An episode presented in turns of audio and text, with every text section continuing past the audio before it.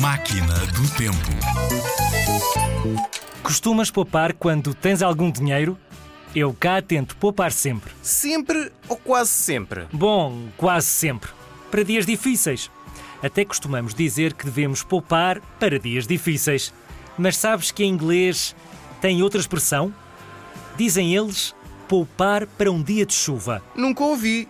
Bem, agora já. To save for a rainy day, em inglês. Já sabes, sempre que ganhares algum dinheiro, deves poupar para dias chuvosos ou de sol, mas para quando precisares, sobretudo. To save for a rainy day.